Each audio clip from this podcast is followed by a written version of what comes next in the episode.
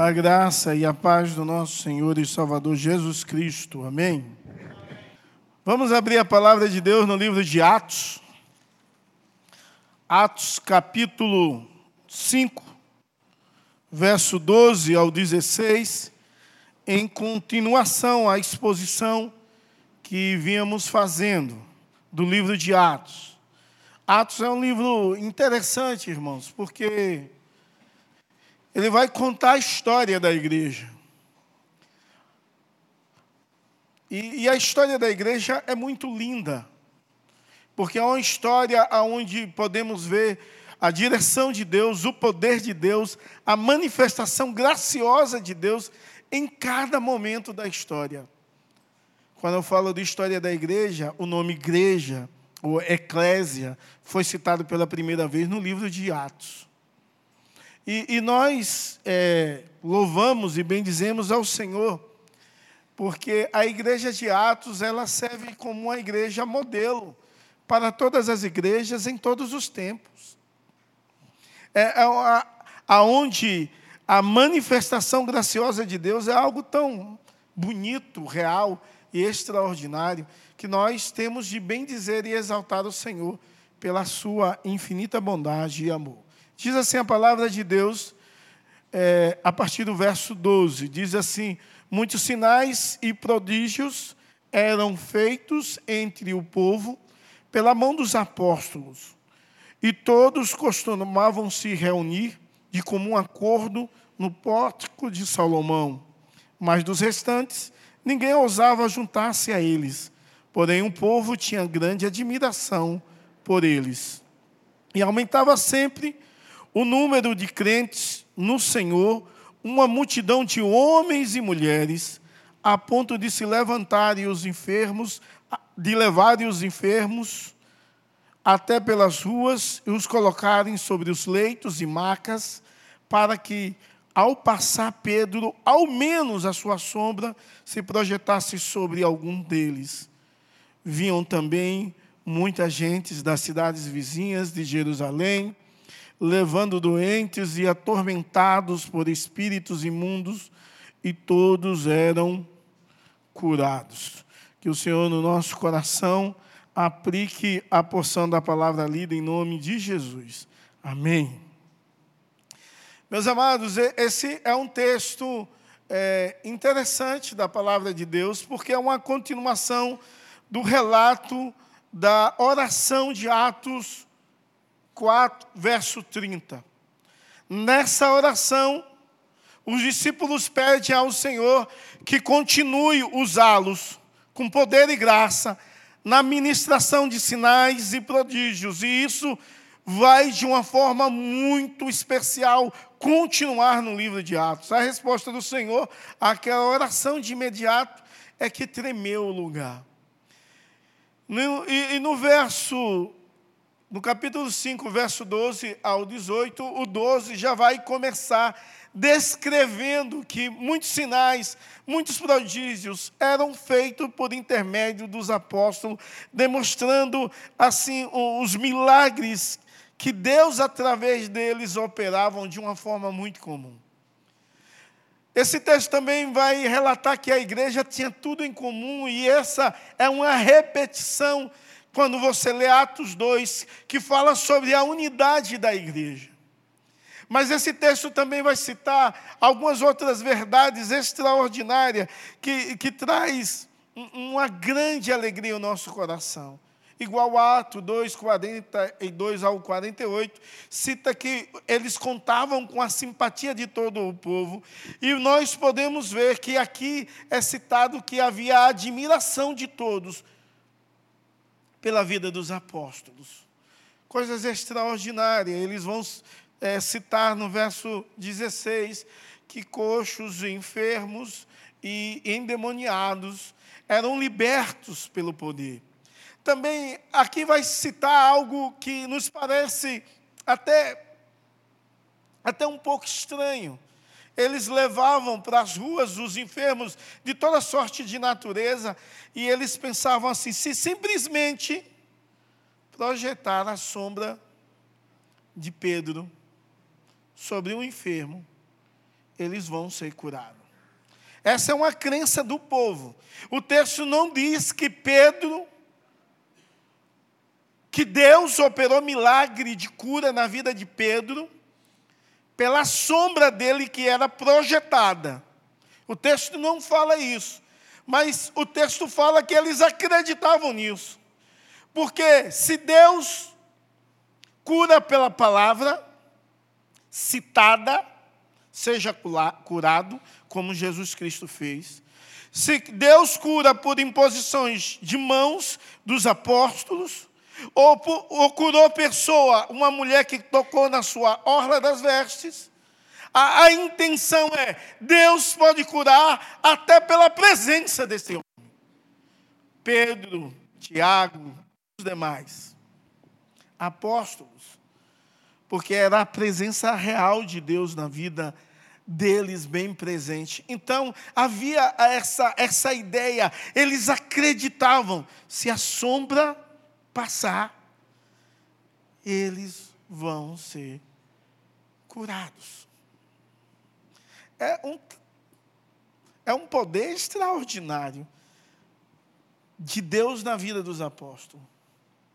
É um poder magnífico, é um poder é, que não tem nem como explicar a operação tão grandiosa desse poder de Deus, desse milagre de Deus na vida deles. E quando nós falamos de milagres e de sinais, nós não podemos deixar de lado que isso é raro na palavra de Deus. Ou seja, pelo menos houve três períodos onde havia grande manifestação de sinais e maravilhas. Haviam três momentos na história bíblica. O primeiro, em Êxodo. Moisés fez, por ordem de Deus, de direção de Deus, muitos sinais, muitos milagres. Depois você vai ver um outro período na vida de Elias e Eliseu muitos sinais e maravilhas eram operados pela vida desses dois homens que iniciaram um novo momento na história, o momento dos profetas. E aí você vê sinais, maravilhas sendo operados na vida do Senhor e, e Je, Senhor Jesus Cristo e na vida dos apóstolos, que também determinavam mudanças de tempo, de período da história. E podemos ver isso de forma extraordinária. É claro que você viu através da história muita manifestação de poder e de milagres de Deus. Eu falei da história bíblica, mas da história comum, nos grandes avivamentos que ocorreram em nações, em nações, em países, coisas extraordinárias, miraculosas sendo acontecida fora da época bíblica. Então, nós entendemos que a manifestação de milagres, de sinais, é algo raro, mas o Deus ao qual nós servimos continua a operar segundo a sua santa vontade, segundo o seu santo querer, segundo o seu santo propósito. E geralmente isso se dá em avivamento o grande último avivamento em Filipinas, e eu já citei isso aqui, foi algo tão miraculoso que a nação começou a mudar completamente.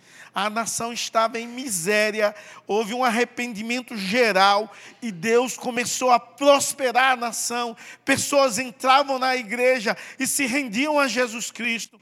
Um negócio miraculoso, extraordinário. Quando eu era jovem lá em Barbacena, não, Barbacena não, lá em Sergipe,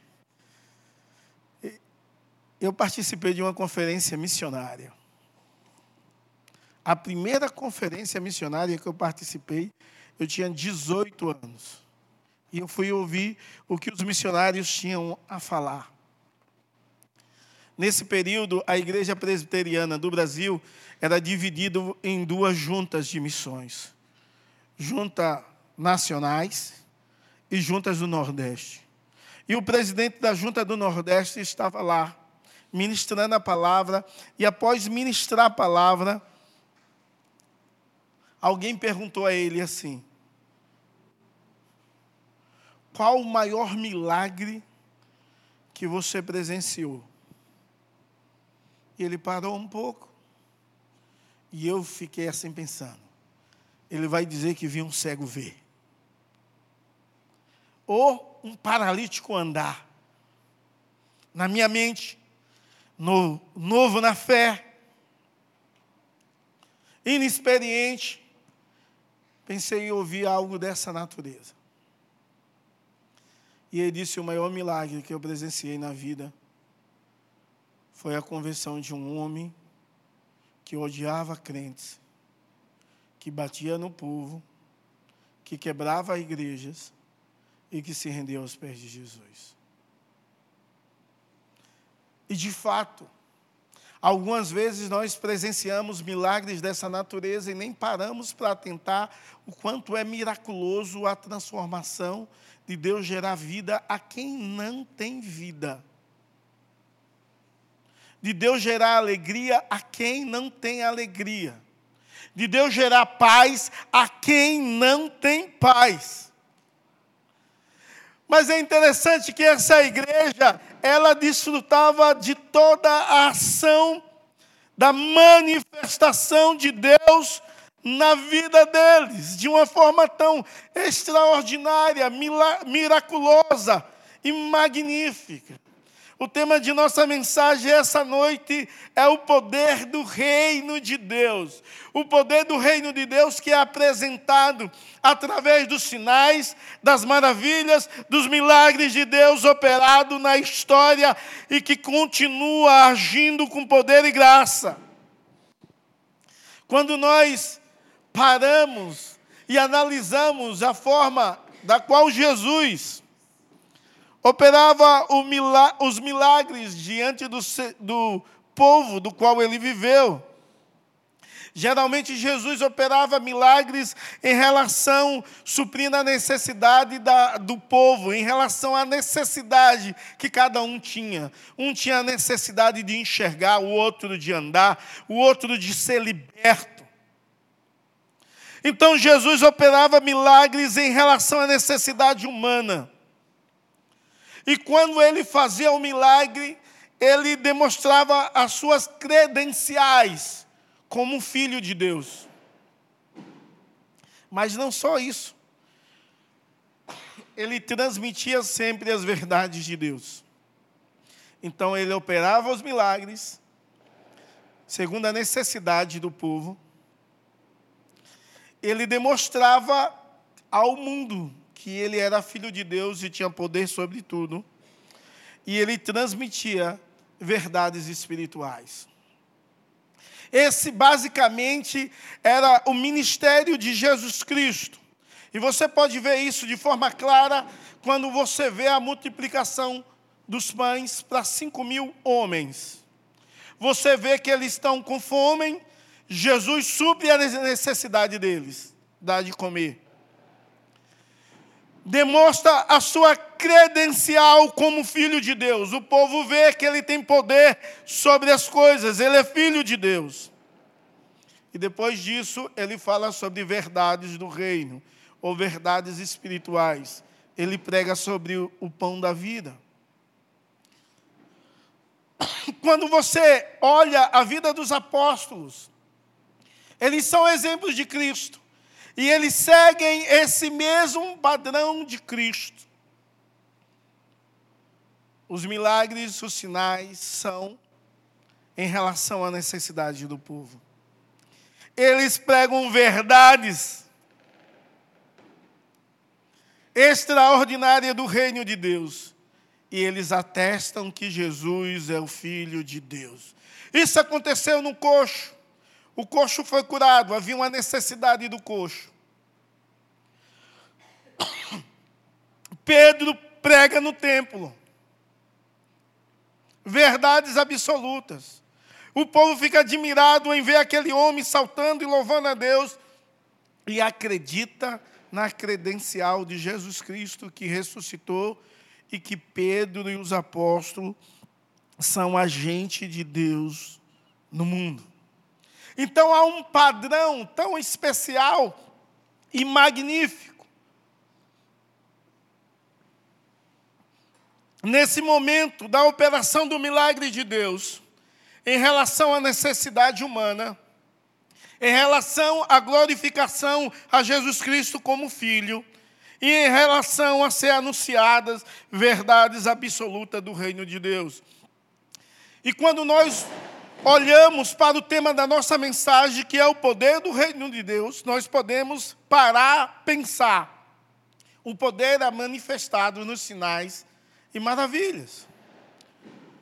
Mas quando olhamos para o reino de Deus, nós entendemos que o reino de Deus está estabelecido hoje, em nossa vida, em nosso coração. O reino de Deus está estabelecido.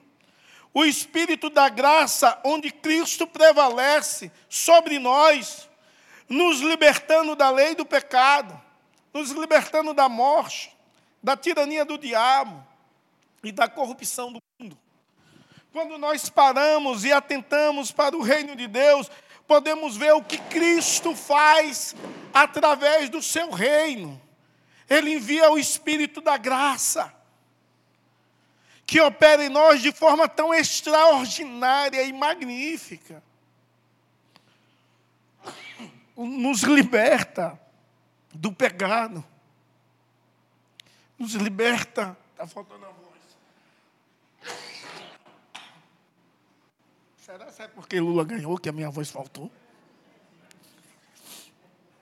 A animação acaba, a voz some. É brincadeira, é o ar-condicionado que eu vi no carro, com ar ligado, e depois de muito tempo de usar o ar com frequência, essa semana foi muito comum. Então a garganta aperta. Mas podemos ver o reino de Deus ser manifestado entre nós de forma clara. Cristo te libertando do pecado. Quando você olha que você é um perdoado, liberto, liberto da morte, quando você entende que tem certeza da salvação bem presente na sua vida, você vê o reino de Deus de forma clara e extraordinária. Quando você entende que você é liberto da tirania do pecado e também da corrupção do mundo. O reino de Deus. Então não haveria melhor tema para falar sobre esses versos, dos versos 12 ao 16, sobre o poder do reino de Deus. O poder do reino de Deus, que faz nesse texto algo tão extraordinário. Deus opera sinais e maravilha, o poder. E o reino de Deus vai crescendo. De tal forma que a última conta dos apóstolos era 5 mil pessoas. E agora o número não é mais citado, é, é citado que o reino de Deus vai crescendo mais e mais. Isso nos leva a compreender que o poder do reino de Deus é exibido, em primeiro lugar, no verso 12, através dos sinais e maravilhas. Quando você lê o verso 12 e o verso 16, você vê que pessoas são curadas e pessoas são libertas. Pessoas que sofrem de aflições no corpo são curadas e pessoas que sofrem de aflição na alma são libertas. E isso é um sinal que o reino de Deus está. Deus cura e liberta. Deus é um Deus que cura e liberta o seu povo. Em primeiro lugar, o poder de Deus é exibido nos sinais e maravilhas operado pelos apóstolos.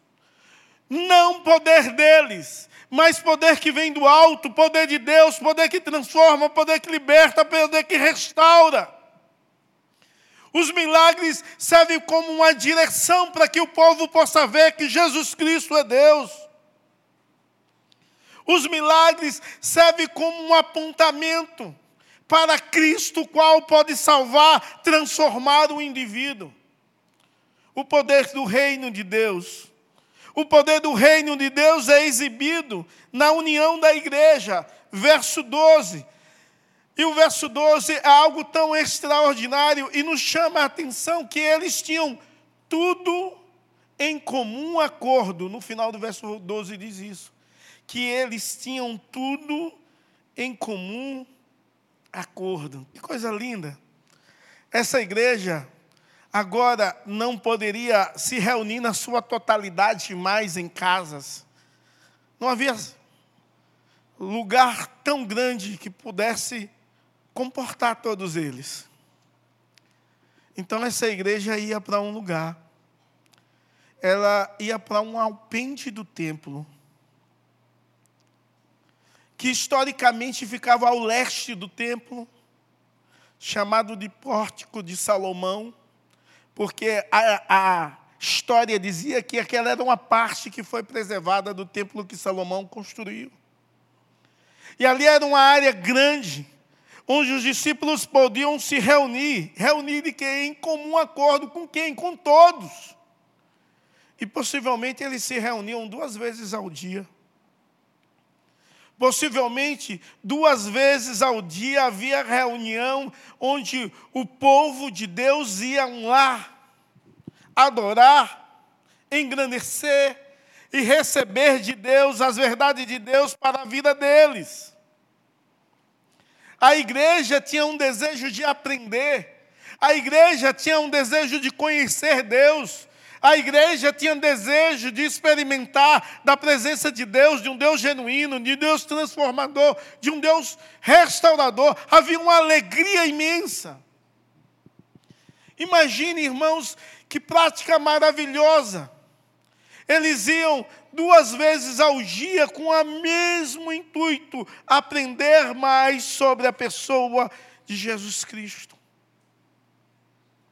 Isso é magnífico, quando essa igreja demonstra uma unidade e um desejo de receber mais de Deus, de querer mais Deus em suas vidas e em seus corações. É extraordinário ver que essa igreja é uma igreja que desfrutava de uma unidade magnífica. Ontem à noite, ontem pela manhã, eu fui no Ed, com Edmilson lá ni, na Aprisco. E a Aprisco está com 30 refugiados. E eu conversando com o Edson, o Edmilson estava do lado sobre os refugiados. Primeiro eu fiz uma pergunta: todos são crentes? Ele disse: não, não. Muitos são muçulmanos. Nem todos são crentes. Fugiram a grande maioria da morte. Agora imagine o drama desses caras, pastor. Eu disse, diz aí, Edson. Chega em um país diferente, não tem profissão, porque largaram a profissão tem aqui empresários que não tem nada, vive da ajuda do outro. Largaram famílias, tem família completa lá, mas tem uns que largaram família inteira. Estão distante de tudo, de todos, em uma nova cultura. Mas quando nós tocamos o sino aqui da igreja, todos eles vêm para cultuar. Os crentes e os não crentes. Eu disse, e como é pregado o evangelho? Eles, eles, eles vão entender como. Aí Edson diz, nós temos um intérprete, alguns sabem falar inglês. Então, os que sabem falar inglês, é pregado o evangelho para eles, em inglês. E os que não sabem falar inglês, são constrangidos pelo amor de Deus em nossas vidas. A igreja demonstra a união e demonstra um amor que, que constrange aquele povo. Ele diz: muitos iriam morrer. E eles estão aqui e nós damos a eles abrigo, água, luz, comida, carinho, levamos eles para passear. Contamos com a graça de Deus, porque falta tudo muitas vezes. Mas Deus sempre vai enviando. Porque eu perguntei como é que cuida de 30 famílias esse tempo todo? Qual é o recurso que vocês têm para isso? Não tem. Aparece gente não crente, aparece gente espírita, aparece gente católico, aparece gente evangélica e vão doando. E não falta. E eu estava com o intuito de que de quando a igreja fosse recebê-los aqui, servisse frango. Aí eles dizem, o povo aqui já está enjoado de frango. Mas eu não falei para ele, eu falei para Edmilson, não, nada de frango. Quando eles foram lá, nos, vierem aqui nos visitar, nada de frango. Porque só é frango. Tem dois jovens crentes que a família expulsaram da casa e eles são discriminados lá dentro. O primeiro jovem, quando chegou, ele não sabe nem falar inglês. Comunicação, então, é muito difícil. Quem sabe vai passando na língua materna. E quando o jovem entrou pela primeira vez na igreja, ele começou a alisar os bancos e chorar. Alisava os bancos e chorava. Alisava e chorava. E Edson Meu Deus, o que está acontecendo? E sabia que ele não falava inglês. E chamou um intérprete e pergunta a ele: porque ele está alisando os mancos e chorando. E o menino disse: Há um lugar onde eu posso cultuar. Não tem família, porque a família expulsou. Esses dois são rejeitados pelos que estão lá refugiados. Pediram ao Edson que expulsasse eles, porque eles abandonaram os princípios. Aí Edson eh, respondeu assim: Eles são meus irmãos. Se eu amo vocês e recebo vocês, quanto mais eles, que são meus irmãos na fé. Irmãos, levou esses dois jovens para São Paulo e todos os refugiados que eles levam em São Paulo, porque eles pegam no aeroporto e vai para Prisco. Chega lá é só mato. E aí a noção do Brasil é uma noção de mato. Aí quando leva em São Paulo, eles ficam abismados, encantados, olha tudo, tira foto de tudo. E esses dois jovens não tiravam foto de nada. E Edson dizia assim: quer que tire uma foto? E os dois disseram: não temos para quem mandar, para que tirar? Não tem o sentimento de unidade na vida deles se sente sol, longe de tudo, todos, mas amando a Deus. Essa igreja aqui, ela, ela experimentava da unidade, ela podia contar um com o outro. Ela podia contar com vários irmãos. Eles se reuniam, eles conversavam entre si, eles repartiam suas coisas. Havia um grande amor na vida deles. O amor que é retratado ainda nesse texto.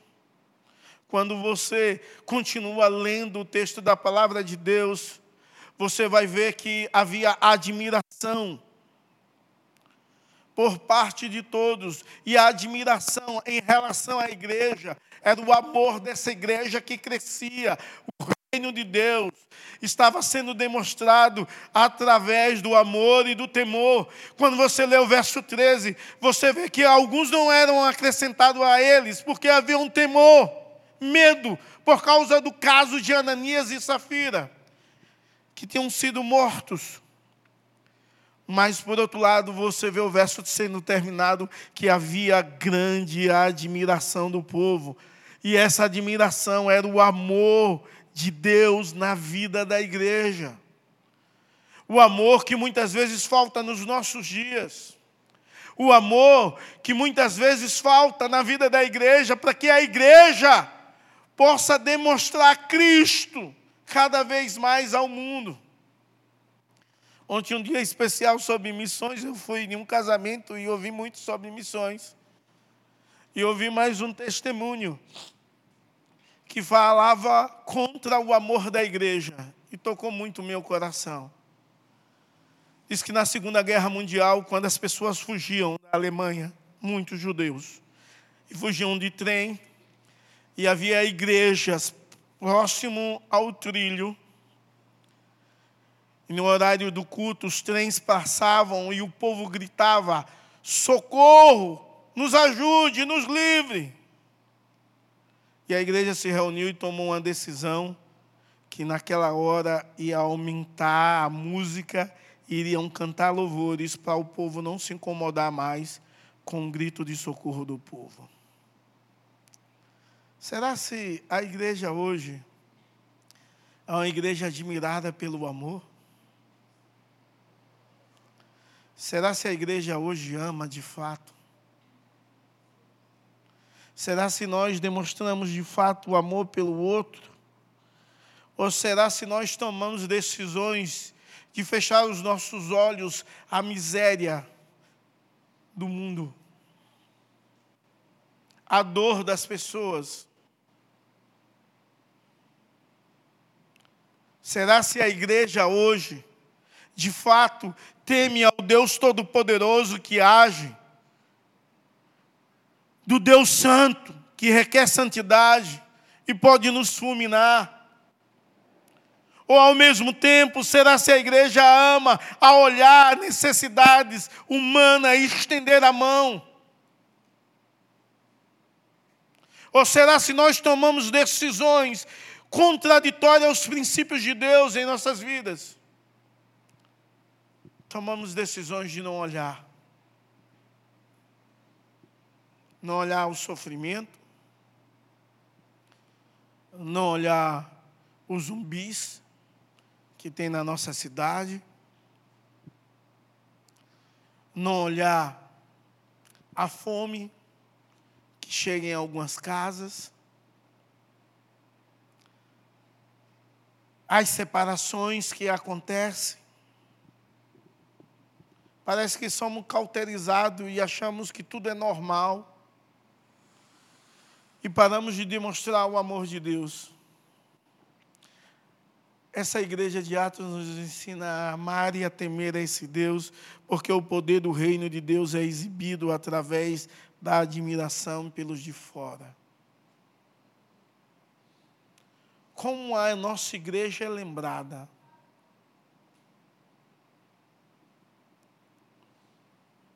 Algumas vezes quando olhamos para a igreja presbiteriana do Brasil, sabemos que ela é lembrada algumas vezes, na sua grande maioria, como pessoas que gostam de estudar.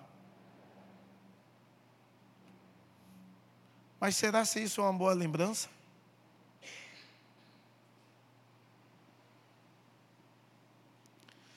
Será se isso é uma lembrança boa?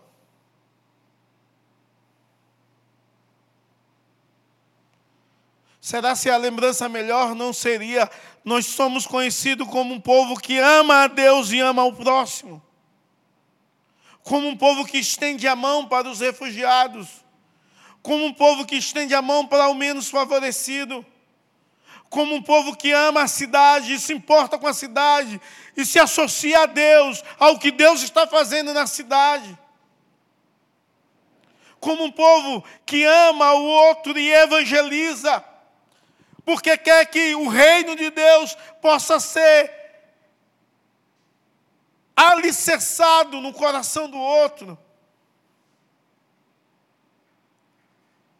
Algumas vezes nós esquecemos do principal como igreja de Deus.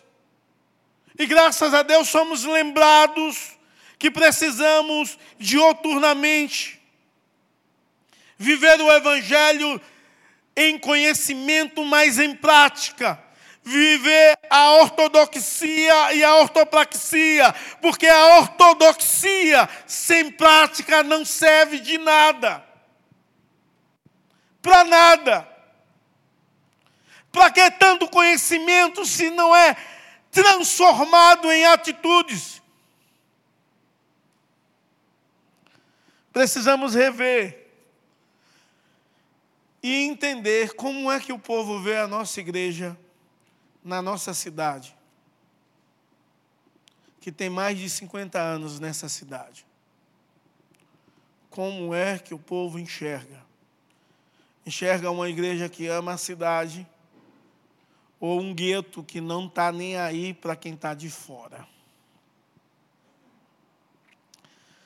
Em quarto lugar, o poder do reino de Deus é exibido no crescimento da igreja.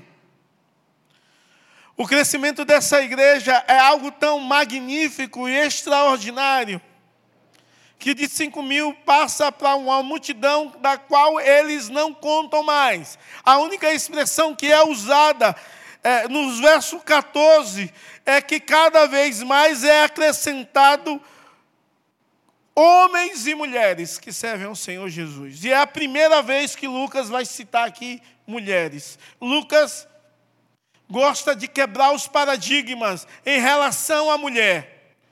Lucas é o único evangelho que vai citar as mulheres muitas vezes e os encontros que Jesus Cristo teve com mulheres. E ele vai quebrar o paradigma, porque quando chega a quase 5 mil homens a igreja, não é citado mulheres. A conta ali vai dar mais ou menos umas 12 mil pessoas, porque vamos incluir as mulheres, e tinha mais mulheres do que homens. Quando ele vai citar no verso 14 do capítulo 5 de Atos, que é cada vez mais acrescentado homens e mulheres, possivelmente essa igreja passava de 20 mil pessoas. E agora as mulheres são observadas nessa igreja. Como o reino de Deus que vem para quebrar paradigmas de divisões sociais que não são necessárias.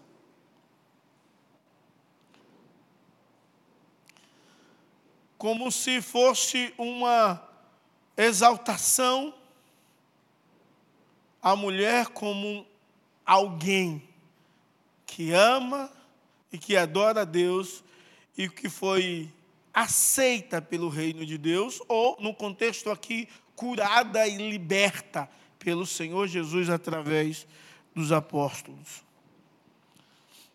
A influência da igreja toma uma amplitude tão imensa e extraordinária, porque a igreja não causa só impacto a quem está em Jerusalém, a igreja começa um impacto em Atos 2, na descida do Espírito Santo, e ele alcança os judeus da diáspora que estão em outros países, em outras cidades, e vem para a festa de Pentecostes, mas aqueles judeus ficam ali, alimentados e recebendo da verdade de Deus, e Jerusalém é impactada com isso. Mas quando você continua a ler os versos 15, o verso 15, você vai ver, e o 16, que havia um impacto tão imenso nas cidades vizinhas. Não ficou em Jerusalém. Não ainda ainda a igreja não sai de Jerusalém para pregar o evangelho. Mas o evangelho vai até lá. O impacto causa tanto na vida dos vizinhos que eles vêm para Jerusalém. Eles saem das suas cidades, eles trazem os seus doentes, eles vêm para Jerusalém para ver essa manifestação da graça de Deus, para ver o poder do reino de Deus sendo instaurado. Meus amados irmãos, a igreja ela deve causar impacto na sociedade aonde ela está inserida, mas ela deve causar impacto nas cidades vizinhas. A igreja de Deus precisa causar esse impacto. E algumas vezes nós olhamos para a igreja de Deus hoje e a igreja de Deus não causa mais impacto bons. Algumas vezes são impactos negativos, de mau testemunho, de coisas terríveis que acontece no seio da igreja de Jesus Cristo e que tomou amplitude na cidade e fora dela. Um impacto negativo. A igreja precisa impactar a sociedade de forma positiva.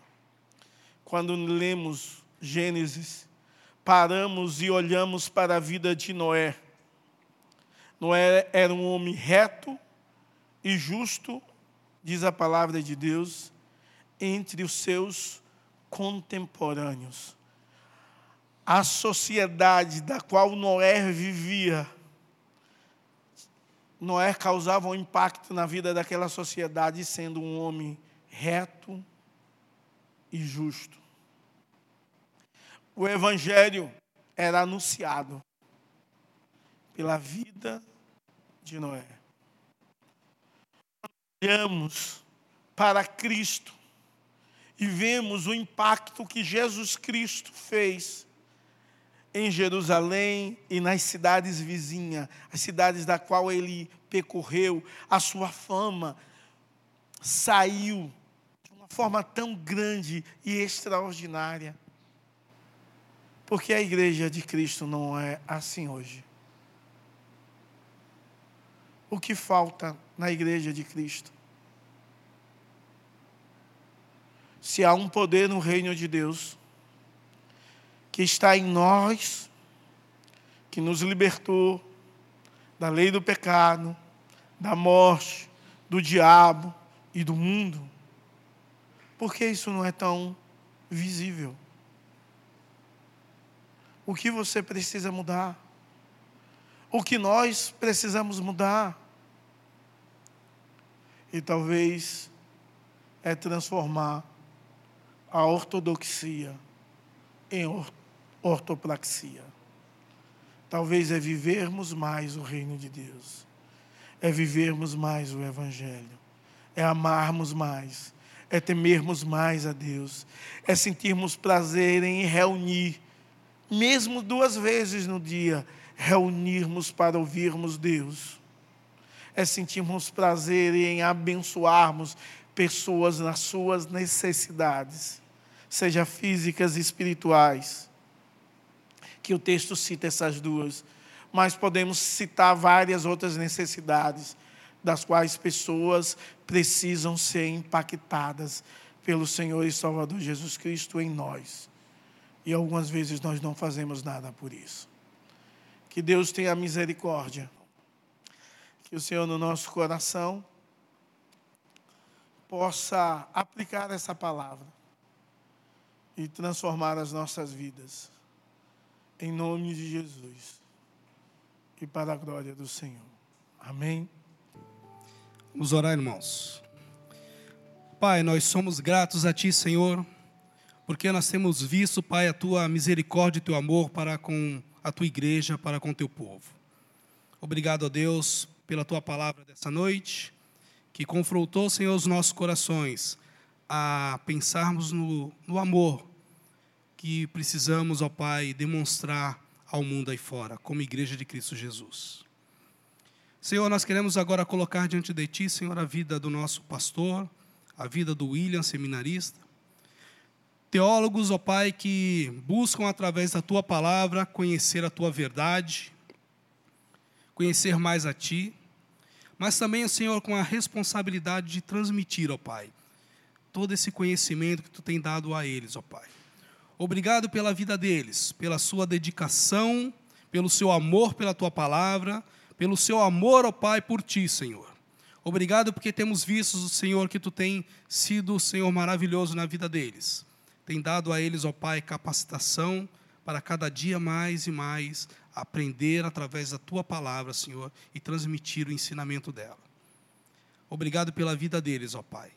Queremos te agradecer também pelo dia de amanhã, Senhor, que estaremos comemorando mais um ano da reforma protestante.